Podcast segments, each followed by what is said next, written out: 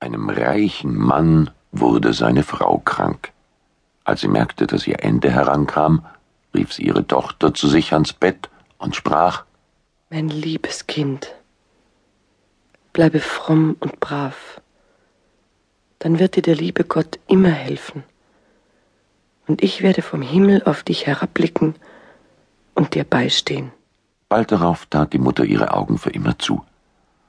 Von nun an ging das Mädchen jeden Tag auf den Friedhof zum Grab der Mutter und weinte sich seinen Kummer von der Seele.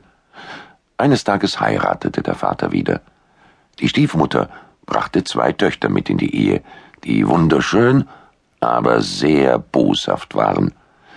Da begann eine schwere Zeit für das Stiefkind. Diese dumme Gans soll nicht bei uns im Wohnzimmer sitzen. Wer essen will, muss es verdienen. Hinaus in die Küche mit dem Gehör. So kam es, dass die Stieftochter mit einem geflickten alten Kleidchen und abgetretenen Schuhen in die Küche musste. Jeden Tag musste nun das Mädchen kochen, backen, waschen und putzen. Auch musste es in der Küche am Holzofen schlafen, und weil es darum immer staubig und schmutzig aussah, nannten die Stiefmutter und ihre Töchter es Aschenputtel.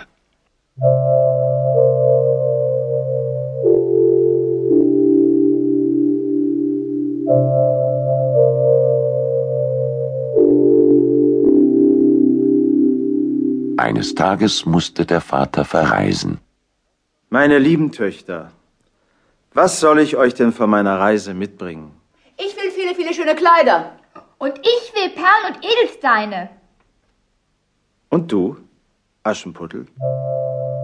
Was möchtest du haben? Bitte bring mir nur ein kleines Bäumchen mit, lieber Vater.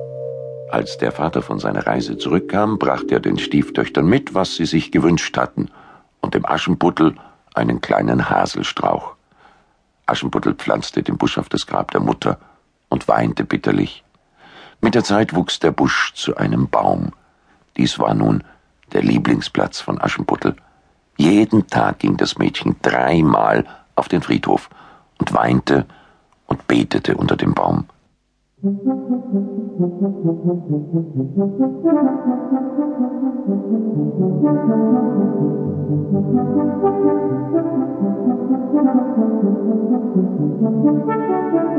begab es sich, dass der König ein großes Fest gab, welches drei Tage dauern sollte. Alle schönen Mädchen im Lande waren eingeladen, damit der Prinz sich eine Braut aussuchen konnte.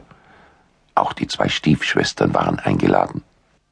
Aschenputtel, gib uns die Haare. Ja, Bürste uns die Schuhe. Richte unsere Festkleider. Wir gehen zur Hochzeit auf das Königsschloss. ja, ja.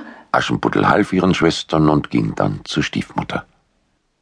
Liebe Stiefmutter, bitte lass mich auch mit zu dem Fest. Aber Aschenputtel, du bist voll Staub und Schmutz. So willst du zu einer Hochzeit? Außerdem hast du kein Kleid und keine Schuhe. Wie willst du da tanzen? Ach, bitte, bitte, liebe Stiefmutter. Also gut. Hier schütte ich eine Schüssel Linsen in die Asche. Wenn du die Linsen in zwei Stunden wieder ausgelesen hast, so darfst du mitgehen. Da ging Aschenputtel in den Garten und rief Ihr zahmen Täubchen, all ihr Vögel, kommt und helft mir Linsen verlesen. Die Guten ins Töpfchen, die Schlechten ins Kröpfchen. Da kamen durch das Küchenfenster zwei weiße Tauben und viele, viele Vögel herein und setzten sich in die Asche. Die Tauben fingen an, pick, pick, pick. Auch die Vögel machten pick, pick, pick und lasen alle guten Linsen in die Schüssel. Schon nach einer Stunde waren sie fertig und flogen wieder hinaus. Hier, liebe Stiefmutter, hier sind die verlesenen Linsen. Darf ich doch mit zur Hochzeit. Ja?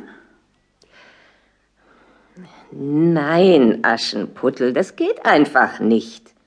Du hast kein Kleid. Und du kannst nicht tanzen. Du wirst nur ausgelacht. Bitte. Bitte. Also gut. Wenn du zwei Schüsseln voll Linsen in einer Stunde aus der Asche lesen kannst, so sollst du mitgehen. Die Stiefmutter schüttete nun zwei Schüsseln Linsen in die Asche. Aschenputtel ging wieder in den Garten und rief. Ihr zahmen Täubchen, all ihr Vögel, kommt und helft mir Linsen verlesen.